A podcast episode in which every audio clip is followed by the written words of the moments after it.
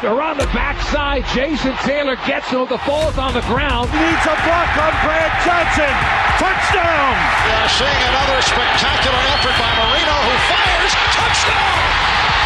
They just, I mean, this is a beautiful play. When you see Don Shula, you just say to yourself, there goes the winningest coach of all time.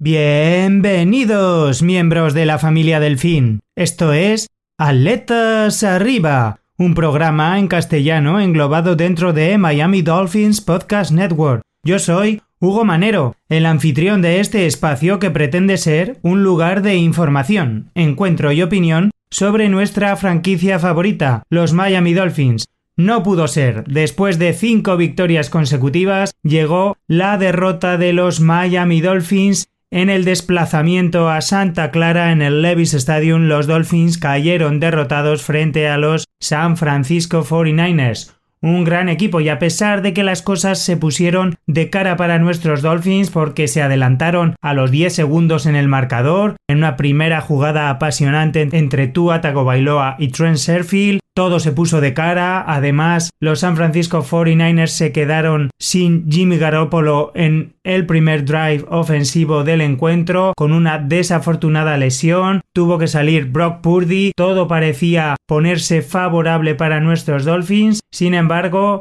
las circunstancias del partido fueron cambiando, la ofensiva de los Dolphins no estuvo fina, hubo un poco de precipitación, Tua Tagovailoa no tuvo la precisión y el timing con sus receptores, la defensa de los Dolphins, aunque realizó buenas acciones, no supo frenar a una ofensiva de los 49ers que se centró en su principal peligro, Christian McCaffrey. Lo analizaremos todo en la parte correspondiente del programa en la que nos centramos en analizar el encuentro de la semana, pero como siempre comenzaremos con las noticias del programa en las que hablaremos de un fichaje que han realizado los Miami Dolphins para seguir apuntalando esa línea ofensiva que debe dar estabilidad a Tua Tagovailoa que fue también protagonista en este último encuentro frente a los San Francisco 49ers en el que Nick Bosa tuvo muchas facilidades para llegar al quarterback de los Miami Dolphins. Hablaremos también en esa sección de noticias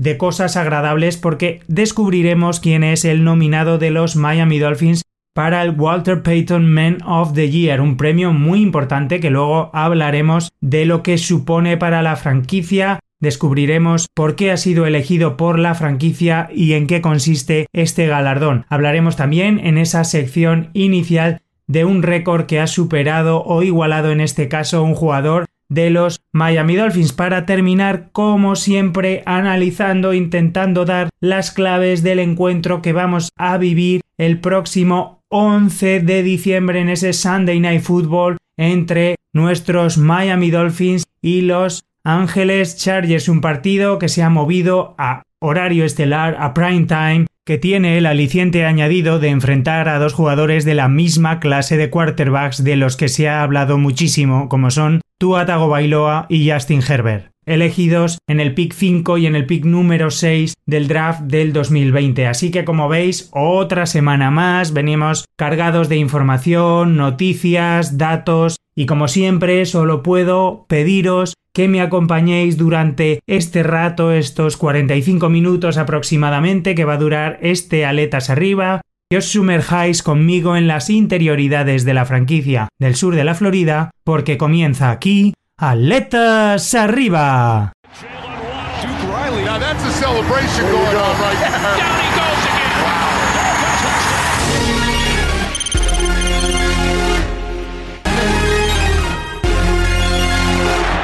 Arrancamos este programa de Aletas Arriba con esta tradicional sección de noticias de los Miami Dolphins y lo hacemos hablando nuevamente de la línea ofensiva porque el pasado 5 de diciembre los Dolphins anunciaban que habían firmado al veterano tackle ofensivo Eric Fisher, un jugador de 31 años, 2 metros de altura y 143 kilos de peso. Es jugador de la Universidad de Central Michigan que entró a la NFL como un pick número uno del draft del 2013 elegido por Kansas City Chiefs, un veterano de 10 años en la liga que ha jugado en 132 partidos en la NFL con 128 titularidades, incluyendo 111 en la posición de left tackle y 17 jugando como right tackle. Ha pasado 8 temporadas del 2013 al 2020 en los Kansas City Chiefs, donde jugó el Pro Bowl en las campañas del 2018 y 2020 y donde ayudó a los Chiefs a ganar una Super Bowl en la temporada 2019. Eric Fisher jugó su última campaña en 2021 con los Indianapolis Colts, donde jugó 15 partidos. Así que es un veterano jugador que tiene mucha experiencia protegiendo el lado ciego de los quarterbacks tanto en Kansas como en Indianapolis Colts y donde se desenvuelve especialmente bien en el juego de carrera y que va a aportar fundamentalmente mucha profundidad y experiencia dados los problemas físicos que están teniendo nuestros tackles ofensivos tanto Terron Abster con esa lesión que arrastra en el pectoral como Austin Jackson, quien por cierto ha sido incluido en Injury Reserve con estos problemas en el tobillo que está arrastrando y que ha generado este hueco en el roster que ha posibilitado esta firma de Eric Fisher, que podría ocupar tanto la posición de left tackle de Terron Aster como pasar a jugar como right tackle, que no ha sido su posición predominante en la NFL porque de sus 128 titularidades, como hemos dicho, 111 las ha jugado como left tackle, pero también ha jugado 17 partidos como right tackle, así que podía jugar en estas dos posiciones supliendo a Terron Aster o supliendo a Austin Jackson que ha sido, como digo, incluido en Injury Reserve. De todas formas, un jugador muy experimentado que viene a dar profundidad a nuestra línea ofensiva de cara a este tramo final crucial de temporada para los Miami Dolphins y ojalá para estos playoffs posibles que esperan al conjunto de Mike McDaniel, un jugador muy experimentado, ex número uno del draft y que tiene ante sí unos partidos vitales con la camiseta de los Miami Dolphins y al que deseamos la mejor de las suertes en esta nueva etapa en Miami y en la NFL. Dejamos a un lado los fichajes, los movimientos de plantilla porque el pasado 6 de diciembre los Miami Dolphins anunciaban que ya el Anfilis, el outside linebacker, era el nominado por la franquicia para obtener el Walter Payton Man of the Year, uno de los premios más prestigiosos de la NFL, un premio que reconoce la labor tanto dentro como fuera del terreno de juego. Yael Anfilis, un jugador que desde que llegó a los Miami Dolphins en el 2021 ha destacado por su aportación dentro del terreno de juego, no obstante rompió el récord de sacks de un rookie en la franquicia y fuera de los terrenos de juego ha realizado diversas acciones en favor de la comunidad, ha participado activamente en las acciones dentro del Dolphins Challenge Cáncer, ha participado en diversas acciones a favor de la comunidad, participa activamente y colabora con The Verb Kind, una organización dedicada a tutorizar a jóvenes que se encuentran encarcelados, es tutor de diversos jóvenes que se encuentran en diversas cárceles en el sur de Florida, colabora también activamente con Lotus House, un hogar donde hay mujeres y niños desfavorecidos, y realiza diversas acciones humanitarias. Por este motivo, los Miami Dolphins han elegido a Jalen Phillips como nominado con este Walter Payton Man of the Year. Los nominados de cada franquicia van a recibir 40 mil dólares para que puedan donarlos a acciones humanitarias y el ganador del Walter Payton Man of the Year recibirá 250 mil dólares que podrá donar a la causa humanitaria que él prefiera. El ganador del prestigioso Walter Payton Man of the Year será anunciado el jueves antes de la Super Bowl. Le deseamos muchísima suerte a nuestro elegido, al elegido por los Miami Dolphins y esperemos que Jalen Phillips pueda hacerse con este prestigioso galardón. Vamos también con otra nota positiva de la franquicia, con otro, vamos a decir así, premio porque con su actuación frente a los San Francisco 49ers y después de superar en ese partido durante un tramo del encuentro las 7.175 yardas de pase, Tua Tagovailoa se ha encaramado desplazando a Chad Gene al quinto lugar histórico de la franquicia como el quinto quarterback con más yardas de pase de los Miami Dolphins. Y esto lo ha logrado en su tercer año como quarterback titular de los Miami Dolphins. Podemos intuir que como le quedan muchos años comandando la ofensiva de los Miami Dolphins, Tua Tagovailoa va a seguir escalando posiciones en esa clasificación histórica de quarterbacks con más yardas de pase de los Miami Dolphins. Enhorabuena a Tua Tagovailoa por ocupar ya ese quinto lugar histórico de quarterbacks de la franquicia. Como veis, esta semana esta sección de noticias de la franquicia no está monopolizada solo por fichajes y lesiones. Tenemos un importante nominado, ese Jaelan Phillips, al que le deseamos muchísima suerte, y nuestro quarterback Tua Bailoa, que ya ocupa un puesto de honor entre los quarterbacks históricos de la franquicia, que por supuesto están monopolizados por la figura icónica de Dan Marino. Vamos ya a seguir avanzando con el programa porque toca pasar ahora a analizar el partido que nuestros Dolphins disputaron en el Levis Stadium frente a los San Francisco 49ers.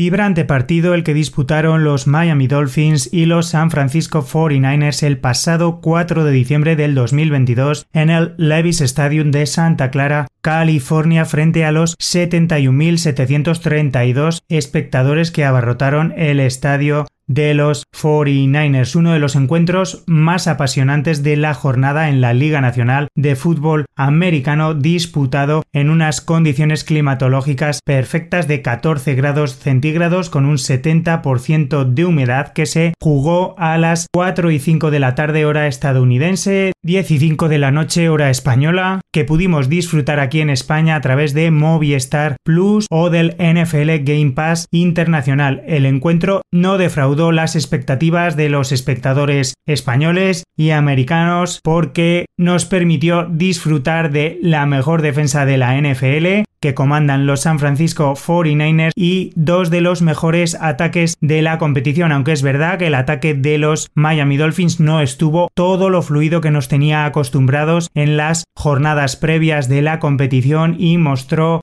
una falta de complicidad de Tua Tagovailoa con sus receptores no mostró su precisión y el timing con Tyree Hill, con Jalen Waddell habitual y en muchos drives ofensivos no consiguió anotar y avanzar las yardas suficientes ni mover las cadenas. Pero bueno, iremos luego desgranando todo lo que pasó en los cuartos ofensivos. De todas formas, sí que creo que el marcador no refleja la igualdad que hubo en determinados momentos del encuentro, porque además fue un partido muy extraño. Las cosas parecieron ponerse muy favorables de inicio a los Miami Dolphins, porque en los 10 primeros segundos los visitantes se adelantaron gracias a un touchdown de 75 yardas de Tua para Trent Sherfield. Además, los locales tuvieron que lidiar con la desafortunada lesión en el pie de Jimmy Garoppolo, tuvo que salir Brock Purdy, parecía que la cosa iba a estar muy favorable para el conjunto de Mike McDaniel que se enfrentaba a Kyle Shanahan, su maestro en la NFL, pero el partido poco a poco fue tornando, fue poniéndose favorable a el conjunto local del Levis Stadium. Parecía que en el tercer cuarto se escapaban claramente los locales en el último cuarto, un fogonazo, una jugada maravillosa de Tuatago Bailoa para Tyree Hill volvía a acercar al conjunto de Mike McDaniel, pero los 49ers con unas jugadas defensivas de mucho mérito se iban a volver a escapar definitivamente para llevarse la victoria. Pero bueno, vamos a hacer un análisis como realizamos cada semana en este Aletas Arriba. Vamos a mirar en primer lugar los números colectivos de los conjuntos nos vamos a centrar luego en las estadísticas individuales para repasar finalmente todo lo acontecido en cada uno de los cuatro cuartos que se disputaron en este encuentro entre los Miami Dolphins y los San Francisco 49ers. Colectiva y ofensivamente no fue el mejor día para el conjunto Aquamarina. Los Dolphins obtuvieron un total de 14 primeros downs, Dos de ellos los obtuvieron mediante el juego terrestre y 11 por medio del juego aéreo. Nuestros rivales, los San Francisco 49ers, obtuvieron 24 primeros downs, 6 de ellos por el juego de carrera 15 por medio del juego aéreo. En la eficacia de terceros downs, que había mejorado mucho en las últimas jornadas, los Miami Dolphins obtuvieron 0 conversiones en terceros downs de 7 intentos, un 0%. Tua Tagovailoa, que estaba siendo el mejor quarterback en terceros downs de la NFL, no pudo convertir ningún intento de terceros downs, lo que habla a favor de la gran defensa que tuvo enfrente los San Francisco 49ers. Por su parte, convirtieron 8 intentos de 19 posibles para un 42,1% de eficacia. La ofensiva de Mike McDaniel obtuvo un total de 308 yardas, mientras que la de Kyle Shanahan obtuvo un total de 351 yardas. Los Miami Dolphins obtuvieron 33 yardas de carrera por 121 yardas terrestres de nuestros rivales los San Francisco 49ers, mientras que por medio del juego aéreo los Miami Dolphins consiguieron 275 yardas y nuestros rivales los San Francisco 49ers obtuvieron 230. En cuanto al número de punts, fue uno de los días más ajetreados para Thomas Morsters de las últimas semanas, puesto que pateó cuatro veces el balón con una media de 51.5. Su rival pateó cuatro veces con una media de 44.5.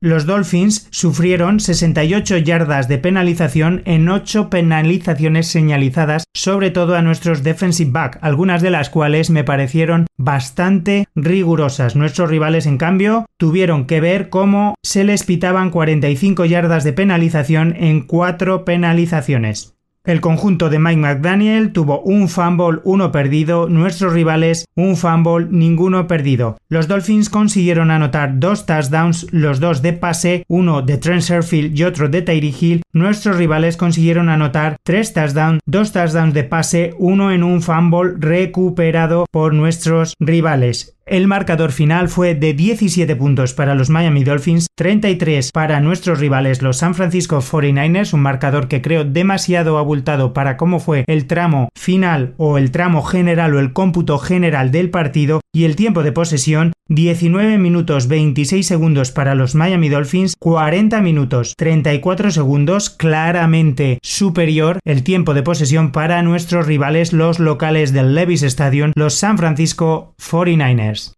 Una vez revisados los números generales y colectivos de cada uno de los dos equipos, vamos a analizar a los protagonistas individuales de cada uno de los conjuntos en ese partido disputado el pasado fin de semana. Comenzamos como siempre con la posición de quarterback por parte de los Miami Dolphins. Tua Tagovailoa completó 18 pases de 33 intentos que transformó en 295 yardas dos pases de touchdown, el más largo de 75 yardas, que supuso el pase de touchdown más largo de su carrera en la NFL y dos interceptaciones para un quarterback rating de 79.7. Con su primera interceptación se truncó su racha de más pases consecutivos y una interceptación que supuso además que se cortara el récord de un quarterback de los Miami Dolphins con más pases consecutivos sin una interceptación que ha quedado fijado por Tua Tagovailoa en 193 pases consecutivos sin un turnover o una interceptación. Vimos también a Skylar Thompson que salió en el último drive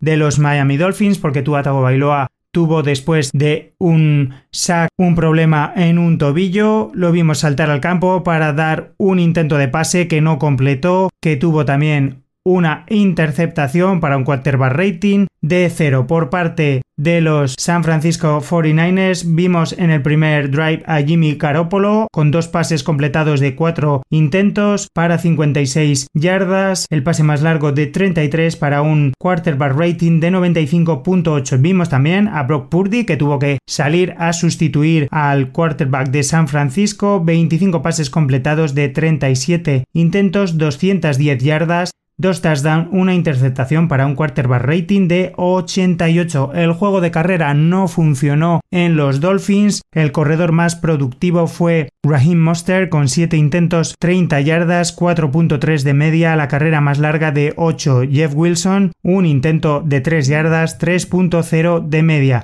En San Francisco, el jugador más productivo tanto en el juego terrestre como en el juego aéreo, como luego veremos, fue Christian McCaffrey, 17 intentos de carrera, 66 yardas, 3.9 de media, la carrera más larga de 30. Jordan Mason, el jugador de primer año, 8 intentos de carrera, 51 yardas para una media bastante imponente de 6.4. Divo Samuel, 4 intentos de carrera, 5 yardas, 1.3 de media.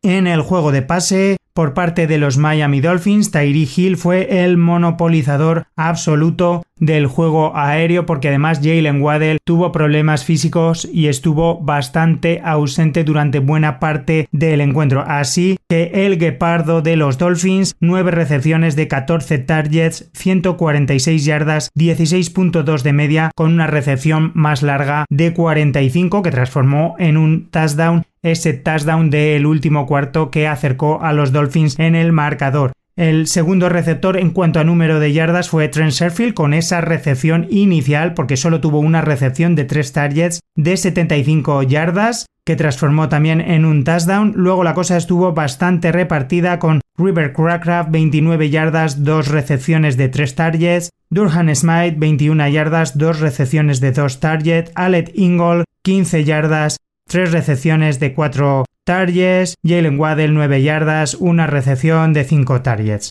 Por parte de los San Francisco 49ers, Christian McCaffrey fue también su mejor receptor, el polivalente jugador que es un excelente corredor y un excelente receptor, fue su arma ofensiva más utilizada porque además descargó de mucha presión a su quarterback novato y fue el principal peligro ofensivo de los locales. 8 recepciones de 10 targets que transformó en 80 yardas para una media de 10.0, la más larga de 33 y un touchdown. Divo Samuel, 6 recepciones de 10 targets 58 yardas, una media de 9.7. Yusik, el fullback, 3 recepciones, 12 yardas, de 3 targets, un touchdown y Brandon Ayuk 46 yardas, 5 recepciones de 9 targets, una media de 9.2. Un jugador que también fue muy importante en algunos drives fue Jennings, 2 recepciones de 4 targets, 34 yardas y Kittle, el extraordinario Titan, dos recepciones de 3 targets, 22 yardas, una media de 11.0.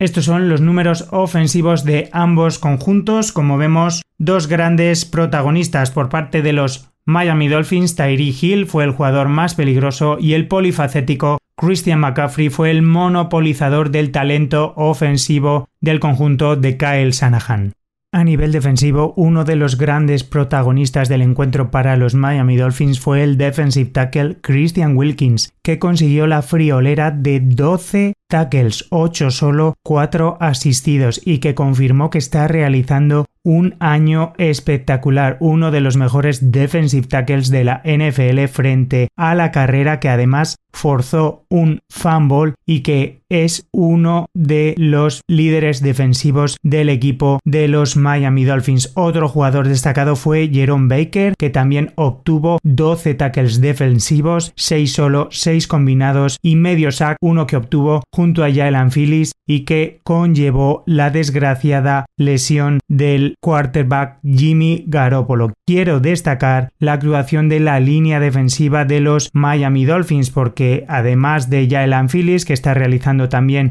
un último mes de competición espectacular. Obtuvieron también un sack Melvin Ingram, que lleva varios partidos realizando grandes actuaciones. Bradley Chubb, que también obtuvo un sack y fue muy importante. Andrew Van Ginkel, que obtuvo tuvo 4 tackles medio que también produjo 3,5 yardas de pérdida y fue también muy importante la actuación de Sabian Howard que obtuvo su primera interceptación de la temporada, dos pases defendidos y que realizó una gran labor controlando a los receptores de los San Francisco 49ers. La actuación defensiva de los Miami Dolphins creo que fue sobria pero tuvo algunos altibajos, aunque tuvo varias penalizaciones que creo que fueron muy rigurosas y que marcaron algunos drives defensivos de nuestro conjunto. Por parte de los San Francisco 49ers, el protagonista indiscutible fue Nick Bosa, el rusher de los locales porque fue uno de los jugadores más destacados porque obtuvo tres sacks en momentos absolutamente claves sobre todo uno al final del encuentro que conllevó un fumble que recuperó la defensa de San Francisco y que retornó para touchdown. Apareció en los momentos estelares realizó varios stands que llevaron a someter a Tua Tagovailoa a mucha presión y demostró que es uno de los mejores rushers de la competición y uno de los líderes de ese frente defensivo que comanda junto a Arik Anster y compañía. Otro jugador que estuvo muy destacado fue Greenlow, el linebacker de los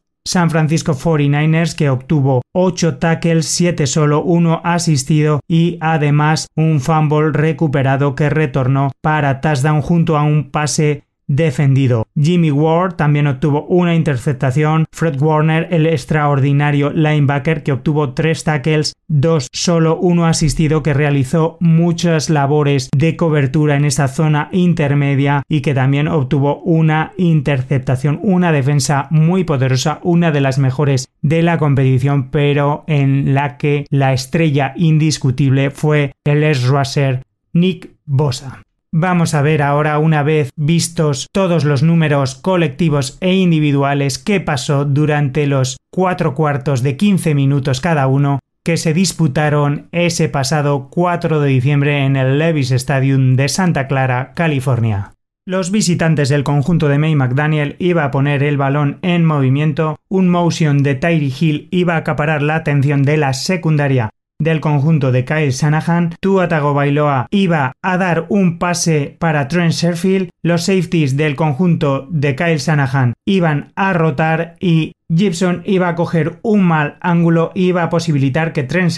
realizara una recepción y se escapara para anotar un touchdown de 75 yardas, de tal forma que en los primeros 10 segundos se iban a adelantar los Dolphins con una anotación de 7 a 0. En el siguiente drive, Jimmy Garoppolo iba a comenzar a conectar con Christian McCaffrey y con sus receptores, iba a comenzar a mover la ofensiva de los locales, pero en un sack producido a medias entre Jerome Baker y Jalen Phillips se iba a producir su lesión en el pie y iba a tener que abandonar el terreno de juego iban a recortar distancias por medio de un field goal de Gould de 47 yardas para anotar el 7-3 en el marcador. Iba a salir Brock Purdy, los locales iban a empezar a utilizar su juego de carrera con Mason y Christian McCaffrey y el quarterback novato iba a, después de mover bien las cadenas, encontrar por medio de un pase de 3 yardas a su fullback Jusnik para anotar un touchdown y ponerse por primera vez en el partido en ventaja por 10 puntos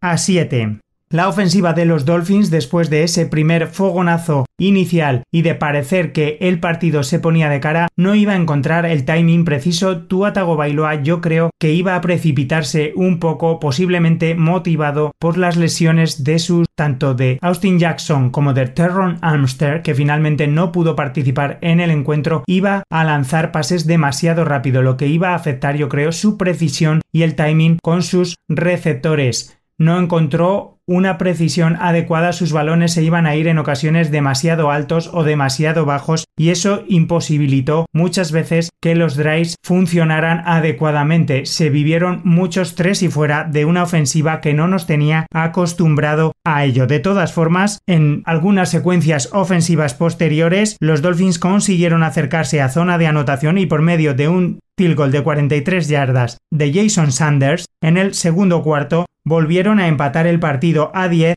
Después de igualar el marcador a 10, empezó a aparecer la figura de Nick Bosa que por medio de diversos sacks empezó a hacerle llegar presión a Tua Tagovailoa. No iba a ser menos la defensa de los Dolphins y en una situación de cuarto down, Brock Purdy iba a intentar conectar con Brandon Ayuk para que Sabian Howard realizara su primera interceptación de la temporada, pero cuando quedaban menos de 4 minutos para llegar al descanso, Nick Bosa iba a realizar un nuevo sack a Tua Tagovailoa que iba a obligar a despejar el balón a la defensa de los Miami Dolphins. Y cuando quedaban menos de 3 minutos para llegar al descanso, los 49ers iban a hacer un gran drive final en el que iban a aparecer Jennings, Kittel y sobre todo Christian McCaffrey, que en una jugada cerca de la Enson, la defensa de los Dolphins iba a dejar absolutamente solo al corredor de los 49ers que iba a anotar en un pase de 3 yardas de Brock Purdy para establecer el 17-10 con el que nos íbamos a ir al descanso.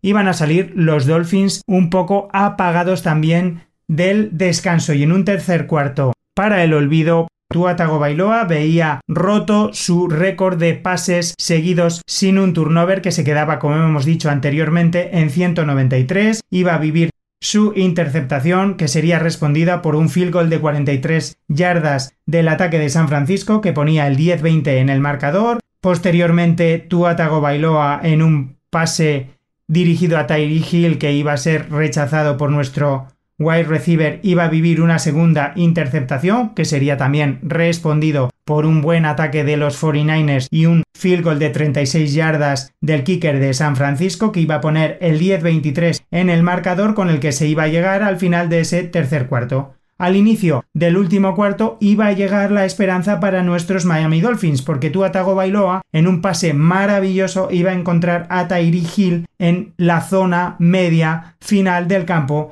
de 45 yardas y se iba a establecer el 17-23 en el marcador. Los Dolphins se acercaban, se ponían a una anotación y vamos a tener luego una nueva oportunidad para ponernos incluso por delante. Iban a jugarse una situación de cuarto down que iba a superar Tua Tagovailoa encontrando a Tyree Hill y luego iba a venir una jugada polémica en una situación de cuarto down en la que una recepción de Mike Gesicki los árbitros del encuentro iban a dar como incompleto. A partir de aquí, el partido se volvió completamente del lado de los San Francisco 49ers. Después de esta jugada de cuarto down que los árbitros dieron como incompleto, el ataque de San Francisco iba a poner un nuevo field goal en el marcador de 48 yardas que iba a poner el 17 a 26 y en un nuevo intento de la ofensiva de los Dolphins iba a aparecer de nuevo la figura estelar de Nick Bosa para forzar un fumble en un intento de pase de Tua Bailoa que iba a recuperar Greenlow y que iba a llevar a la zona de anotación de la Enson de los Miami Dolphins para colocar el 33-17 en el marcador que no refleja la igualdad que en un momento del partido hubo en ese último cuarto. Saldría después Skylar Thompson porque Tua Tagovailoa tuvo problemas en un tobillo en esa parte final del encuentro. No había que forzar a nuestro quarterback titular y en un intento de pase los 49ers iban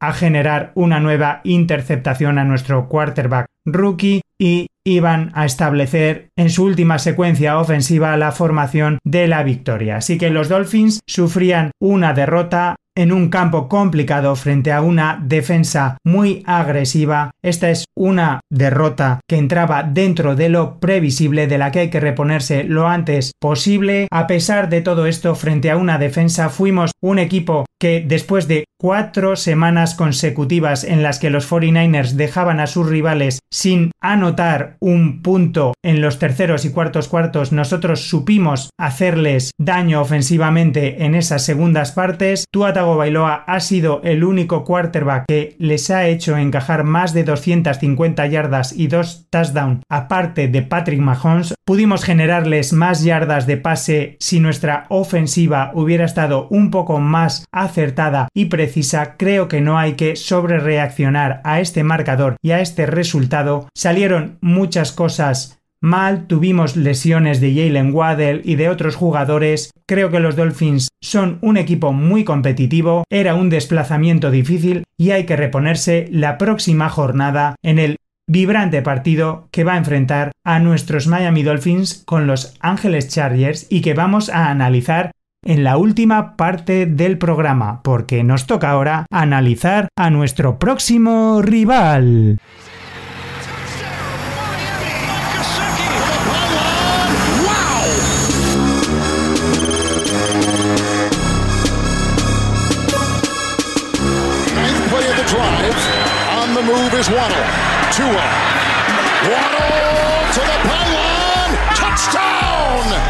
Desde Santa Clara, California, los Miami Dolphins se desplazan a Los Ángeles para enfrentarse a los Chargers en un encuentro correspondiente a la semana 14 que va a disputarse en el Sophie Stadium y que corresponde al Sunday Night Football que va a jugarse en el estadio de Los Ángeles Chargers y que va a disputarse a las 8 y 20 hora estadounidense el 11 de diciembre aquí en España se va a disputar la madrugada del 12 de diciembre a las 2 y 20 de la madrugada. Podremos seguirlo por Movistar Plus y como siempre a través del NFL Game Pass Internacional. Ya sabéis, lo podréis ver en directo a través de estas dos plataformas de la televisión privada, Movistar Plus o el NFL Game Pass Internacional. Si no podéis verlo en directo, tendréis una repetición completa del partido y en esta plataforma una versión condensada reducida de 40 minutos o los highlights del partido. Comentarme como siempre si lo vais a ver en directo desde España porque toca trasnochar para ver este auténtico partidazo entre estos dos equipos. Grandes equipos es uno de los encuentros más atractivos de la jornada. Si lo vais a ver en diferido al día siguiente, solos, si os vais a reunir con algún amigo, hacérnoslo saber a través de mi cuenta oficial, de la cuenta arroba dolphins barra baja sp, que seguro que nos lo preguntan conforme se vaya acercando la hora del partido. Quiero saber qué hacéis en estos encuentros de madrugada aquí en España. El encuentro es muy importante tal y como se ha puesto la AFC este porque tras esta jornada número 13 los Bills han vuelto a recuperar el liderato de esa AFC este con 9 victorias, 3 derrotas. Nuestros Miami Dolphins son segundos con 8 victorias, 4 derrotas. Los Jets son terceros, 7 victorias, 5 derrotas y cierran la AFC este los New England Patriots con 6 victorias, 6 derrotas. Es el segundo Sunday Night Football que van a disputar los Miami Dolphins esta temporada, la última vez que los Dolphins jugaron dos partidos de Sunday Night Football en una misma temporada fue en 2004 y la última vez que los Dolphins ganaron dos partidos de Sunday Night Football en la misma temporada fue en 2003. Esto es un fiel reflejo del interés creciente que han desarrollado en el espectador los Dolphins de Mike McDaniel esta temporada. Es un mérito a la gran labor que están realizando los Dolphins tanto ofensivamente como defensivamente y la gran trayectoria que llevan durante esta temporada de la NFL 2022. Una victoria, como digo, sería muy importante porque permitiría a los Dolphins seguir luchando por el liderato de esa FC este y mantener intactas las opciones de clasificarse para la postemporada. Permitiría a los Dolphins luchar por mantener un récord de 9-4 y sería el mejor récord en los 13 primeros partidos de temporada desde el 2001 en el que también comenzaron 9-4. Sería además la victoria número 15 para nuestro quarterback Tua Tagovailoa en sus últimos 18 partidos como titular hay mucho en juego, como veis, en este partido tan importante que, como sabéis, va a estar irremediablemente marcado por el enfrentamiento entre Tua Tagovailoa y Justin Herbert, dos jugadores de los que se ha hablado muchísimo, dos quarterbacks elegidos en el mismo draft en la posición 5, los Miami Dolphins eligieron a Tua Tagovailoa y en la posición 6 Los Angeles Chargers eligieron a Justin Herbert. No es la primera vez que se encuentran. Tua Tagovailoa está realizando una gran temporada. Justin Herbert este año ha bajado un poquito su producción y se va a hablar mucho de ellos, pero bueno, voy a daros un poquito los números de Pro Football Focus para que veáis cómo llegan estos dos quarterbacks al trascendental partido para los Dolphins de este próximo fin de semana. Tua Tagovailoa llega a este encuentro con una valoración de Pro Football Focus de 90.4 Justin Herbert esta temporada acumula 76.4. El passer rating cuando tienen un pocket limpio de Tua Tagovailoa este año es de 117.1 y el de Justin Herbert de 102.8. Cuando está bajo presión Tua Tagovailoa este año acumula un passer rating de 92.6 y Justin Herbert de 71.0. Tua Tagovailoa lidera además este año la NFL en cuanto a pase rating total después de esta jornada con un rating total de 112 y está considerado para alcanzar el MVP de la temporada. Se va a hablar mucho de estos dos jugadores, pero creo que ni mucho menos es la clave del encuentro. Creo que va a ser fundamental otra vez para los Dolphins que la línea ofensiva pueda proteger a Tua Tagovailoa. Vamos a ver qué ocurre con Terron Amster si al final puede jugar el partido, si vemos debutar a Eric Fisher. Es verdad que Joey Bosa está en injury reserve, pero aún así tendrán que tener mucho cuidado los Dolphins con Khalid Mack, con Kyle Van Noy, a ver si pueden dar tiempo a Tua Tagovailoa, que no se repita lo de Nick Bosa, que pueda tener y recuperar la precisión y el ball placement que pareció esfumarse durante el último partido frente a 49ers, que la ofensiva tenga más consistencia, a ver si podemos recuperar el juego terrestre que tampoco estuvo muy efectivo frente a 49ers. Creo que la defensa de Chargers no es tan presionante y tan poderosa como la de San Francisco 49ers y veremos unos drives ofensivos de más calidad. Sería vital que Jalen Waddell se recupere porque tanto Tyree Hill como Jalen Waddell son dos amenazas muy peligrosas para la secundaria de los Chargers y sería vital que puedan estar en pleno rendimiento. Me gustaría volver a recuperar el arma que es Mai Gesicki que estuvo muy desaparecida frente a 49ers y lleva varios partidos no muy involucrado en el plan ofensivo. A nivel defensivo me gustaría seguir viendo que la línea defensiva de los Miami Dolphins sigue realizando la misma presión sin abusar del blitz y que llegan a Justin Herbert de manera efectiva. Además, la línea ofensiva de los Chargers acumula también numerosas lesiones. Rawson Slater está en injury reserve y creo que cuando se ve sometido a presión, Justin Herbert baja sus prestaciones. Es un jugador además que en los últimos cuartos y en drives decisivos suele tomar malas decisiones y eso lo puede pagar la ofensiva de los Chargers. Hay que tener especial cuidado con Austin Eckler porque a pesar de que es un corredor, Justin Herbert lo suele buscar con muchísima frecuencia. Es el quarterback que más busca en pases a su running back, que más utiliza los pases de check down y será vital ver qué defensive back o qué defensa se encarga de vigilar en las recepciones a este corredor. Hay que tener también especial atención a el emparejamiento que pueda tener Sabian Howard con Keenan Allen, uno de los receptores que mejor route running tienen de la NFL porque el vencedor de ese emparejamiento tendrá muchas posibilidades de llevarse la victoria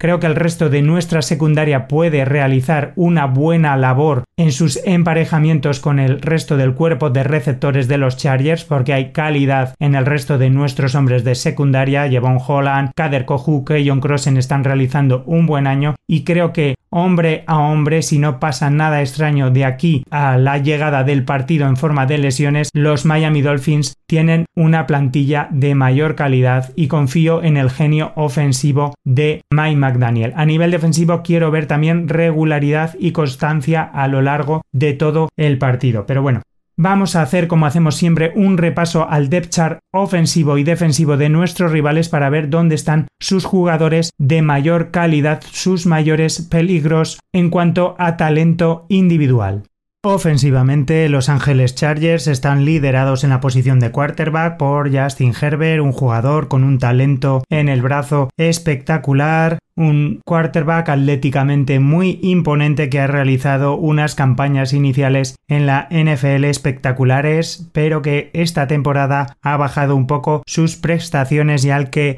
los Miami Dolphins deberán controlar si quieren ganar el partido. En la posición de running back cuentan con Austin Eckler, al que hemos dicho que la defensa de los Dolphins deberá controlar porque es uno de los jugadores que suele contar con la confianza de Justin Herbert. Como fullback cuentan con Thunder Horvath, aunque también suelen implicar en el juego terrestre a Joshua Kelly, a Sonny Michel y a Isaiah Spiller. En la posición de wide receiver tienen a Keenan Allen, que ya hemos dicho que será muy importante el enfrentamiento que despliegue sobre el terreno de juego con Sabian Howard, y a Mike Williams, contando también con Joshua Palmer y DeAndre Carter en las segundas y terceras unidades. En la posición de Titan cuentan con Gerald Everett y Trey McKitty. La línea ofensiva está formada en el left tackle con Jamari Salger, en el right tackle con Trey Pipkins, el left guard es para Matt Failer, el right guard para Theon Johnson, el jugador de primer año, y el center para Corey Linsley. A nivel defensivo, los Chargers juegan con una defensa de cuatro hombres, dos rusher como son Khalil Mack y Kyle Van Noy, un viejo conocido de los Miami Dolphins y de los New England Patriots, dos hombres interiores que son Sebastian Joseph Day y Morgan Foss. Por el medio de la defensa cuentan con dos linebackers como Kenneth Murray y Drew Tranquil y la secundaria está compuesta por tres cornerbacks como son Asante Samuel Jr., uno de los jugadores talentosos de esta secundaria de los Chargers, Bryce Callahan y Michael Davis. Estos jugadores deberían ser superados por los talentosos receptores de los Miami Dolphins. Creo que Tyree Hill, Jalen Waddell, incluso Trent Sherfield y River Crackraft, que están siendo en las últimas jornadas jugadores importantes en los esquemas ofensivos de Mike McDaniel no deberían tener muchos problemas para superar a los cornerbacks rivales. En la posición de safety sí que tienen mucho talento los Ángeles Chargers porque cuentan con uno de los safeties también más importantes de la competición en la figura de Derwin James, uno de los líderes defensivos de esta defensa de los Chargers que está muy bien acompañado por Nasir Adderley en la otra posición de safety. Como especialistas cuentan con el kicker Cameron Dicker y en la posición de Panther con GK Scott. Estos son nuestros rivales. Creo que los Miami Dolphins tienen opciones de salir victoriosos de ese Sophie Stadium si consiguen controlar a los Rushers de los Chargers. Habrá que ver si puede jugar Terron Aster. Si vemos el debut de Eric Fisher, espero que los Dolphins vuelvan a encontrar el timing ofensivo, que Tuatago Bailoa recupere su precisión, que podamos establecer nuevamente el juego de carrera y que volvamos a la senda victoriosa. Yo espero contároslo aquí la próxima semana en Aletas Arriba. No tengo mucho más que añadir a este programa que nuevamente ha venido cargado de noticias, de información, de fichajes. Hemos traído alguna noticia agradable. Tenemos ya nominado para el Walter Payton Man of the Year. Como siempre, deciros si os ha gustado que os suscribáis a la plataforma de podcasting porque esto nos ayuda a crecer a este proyecto de aletas arriba de este programa internacional de los Dolphins España. Tengo que deciros que lo recomendéis a vuestros amigos, a los seguidores de los Dolphins en castellano que conozcáis que, como siempre, visitéis la página web de los Dolphins www.miamidolphins.com, que interactuéis en redes sociales, en Twitter, en Instagram, con la cuenta oficial de los Dolphins en España, arroba dolphins barra baja ESP, que retuiteéis su contenido, que contestéis a las preguntas que nos hacen, porque es la forma de interactuar que tiene la franquicia con los seguidores en España, que podéis contactar conmigo a través de mi cuenta personal de Twitter, arroba Hugo Manero 1 y que en esa cuenta podéis hacerme llegar cualquier duda, comentario, sugerencia para este podcast. Como siempre, Espero que disfrutéis de este partido apasionante de los Miami Dolphins, que os espero contar aquí una nueva victoria y que os espero en el próximo programa de Aletas Arriba.